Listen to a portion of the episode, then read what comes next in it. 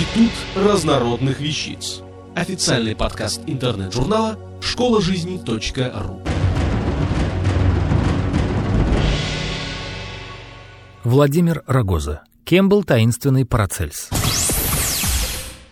24 сентября 1541 года в Зальцбурге на 48 году жизни скончался один из самых известных и таинственных ученых XVI века, известный в научных и медицинских кругах под именем Парацельс.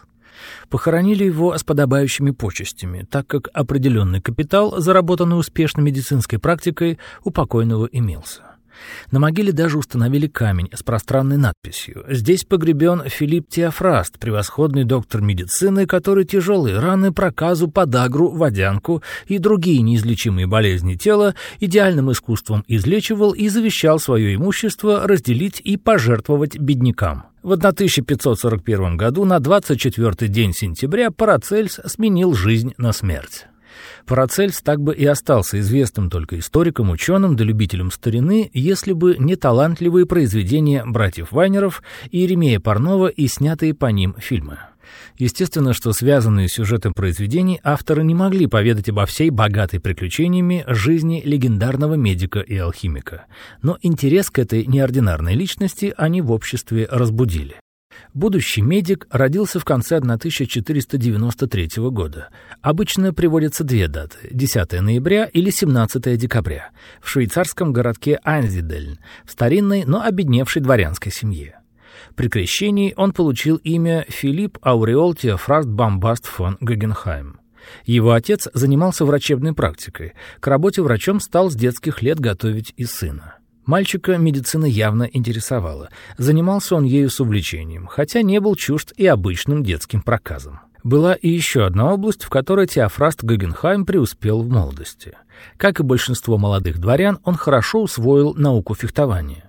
Хотя рыцарские времена уже прошли, дуэли не были редкостью, да и разбойников на больших дорогах, а путешествовать будущий врач любил с детства, хватало. Так что шпага стала его постоянным спутником, как и инструменты хирурга. Начальное медицинское образование он получил под руководством отца, а с основами философии и натуралистическими взглядами на окружающий мир его познакомил ученый-гуманист Иоганн Тритемий, бывший в тот период аббатом в Шпангейме. Образование Теофраст продолжил в итальянском городе Феррара, где ему была присвоена степень доктора медицины. Когда он стал пользоваться прозвищем Парацельс, сказать трудно. Возможно, это имя он выбрал себе сам, или же его дали коллеги по врачебному искусству, сравнив Гегенхайма с одним из основоположников медицины, древнеримским врачом Авлом Корнелием Цельсом. Официально этот псевдоним, видимо, впервые был обнародован в 1529 году, когда Теофраст стал так подписывать выпускаемые им астрологические календари. Впоследствии он стал пользоваться этим именем практически повсеместно, подписывая им свои произведения. Закончив образование и получив хорошие навыки практической медицины, Парацельс не стал, по примеру многих его однокашников по университету, обзаводиться врачебной практикой и вести жизнь добропорядочного буржуа, а отправился путешествовать. Он ставил перед собой двоякую цель — увидеть новые страны и получить новые знания, которые из книг почерпнуть невозможно. Почти 10 лет он путешествовал по Европе, Северной Африке и Ближнему Востоку, слушая лекции в местных университетах, общаясь с профессиональными врачами, целителями и знатоками народной медицины, алхимиками, учеными. Служил военным врачом в армиях нескольких стран, получив прекрасную практику полевой хирургии. Спускался в рудники, пытаясь понять, как рождаются минералы, которые он стал использовать в качестве компонентов своих лекарств. Интересы его были чрезвычайно широки. Он не только как губка впитывал новые знания, но и сам делился секретами медицины, фармакологии, алхимии и астрологии. Есть сведения, что Парацельс добирался даже до Московии. Немного остепенился он только в 1526 году. Получил статус бюргера в Страсбурге, где занялся врачебной практикой. На следующий год Парацельс вынужден был перебраться в Базель, где смог вылечить несколько безнадежных, по мнению местных медиков, больных, стал городским врачом и начал преподавать медицину в местном университете. К неудовольствию коллег он стал читать лекции не на общепринятой латыни, а на немецком языке. Идти на компромиссы Парацельс не хотел, и из-за конфликта с университетским руководством, местными городскими властями и коллегами по медицинской практике снова вынужден был отправиться в путь, на этот раз в Кольмар. Нетерпящий шарлатанов от медицины, неуживчивый по характеру и острый на язык, Парацельс редко где задерживался надолго. При этом серьезных покровителей, ценивших его как прекрасного медика и крупного ученого, у него хватало. Поражает его работоспособность. При постоянных переездах он умудрялся не только активно заниматься наукой и медицинской практикой, но и практически каждый год писать крупные труды по медицине, фармакологии, алхимии, астрологии, философии. Несколько его трудов, увидевших свет, были запрещены по требованию профессоров медицины Лейпцигского университета, которые не смогли подняться до его понимания проблем медицины. Наконец, ему удалось опубликовать в Ульме и Аугсбурге труд «Большая хирургия». Книга стала широко известной в медицинских кругах, заставив коллег по профессии воспринимать Парацельса как крупного хирурга. Получивший признание медиков, Парацельс получил и больше возможностей для плодотворной работы, но и это не избавило его от необходимости скитаться. Обычно ситуация развивалась по одинаковому сценарию. Прибыв в новое место, он начинал вылечивать больных, которых местные медики отчаялись поставить на ноги.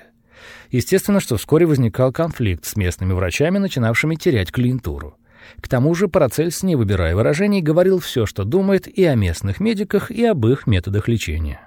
Не стоит забывать, что у местных эскулапов был мощный союзник в лице церкви, которую не стоило труда убедить, что практикуемыми Парацельсом методами лечения давно следует заинтересоваться и инквизиции. Город приходилось в срочном порядке, а иногда и тайно покидать. В 1541 году Парацельс смог обосноваться в Зальцбурге, где ему покровительствовал местный архиепископ, что обеспечивало защиту от обвинений в ереси. К этому времени его здоровье было серьезно подорвано. Видимо, он понимал, что его земные дни сочтены. Несколько месяцев Парацельс занимался напряженным трудом, приводя в порядок и систематизируя свои записи. Вылечить себя он уже оказался не в состоянии.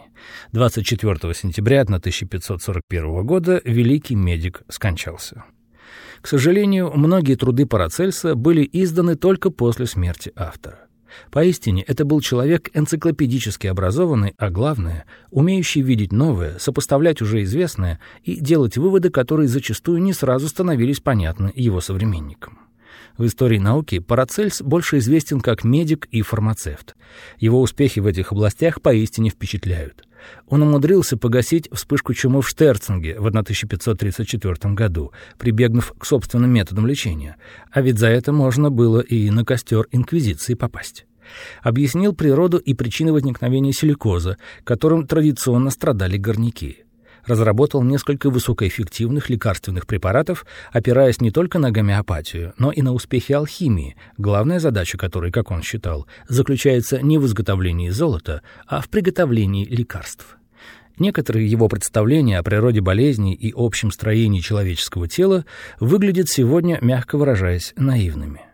Естественно, что давно устарели и многие его философские воззрения. Но это не умаляет его достижений в науке. А как медик он в свое время, пожалуй, просто не имел достойных конкурентов. На его книгах, переиздававшихся в течение нескольких столетий, учились поколения европейских врачей. Да и само имя Парацельс уже давно стало нарицательным, а значит, дело, которому он посвятил свою недолгую, но яркую жизнь, продолжается его учениками и последователями. Автор статьи «Кем таинственный Парацельс» Владимир Рогоза. Текст читал Дмитрий Креминский. Институт разнородных вещиц. Официальный подкаст интернет-журнала школа жизни .ру. Слушайте и читайте нас на www.школажизни.ру.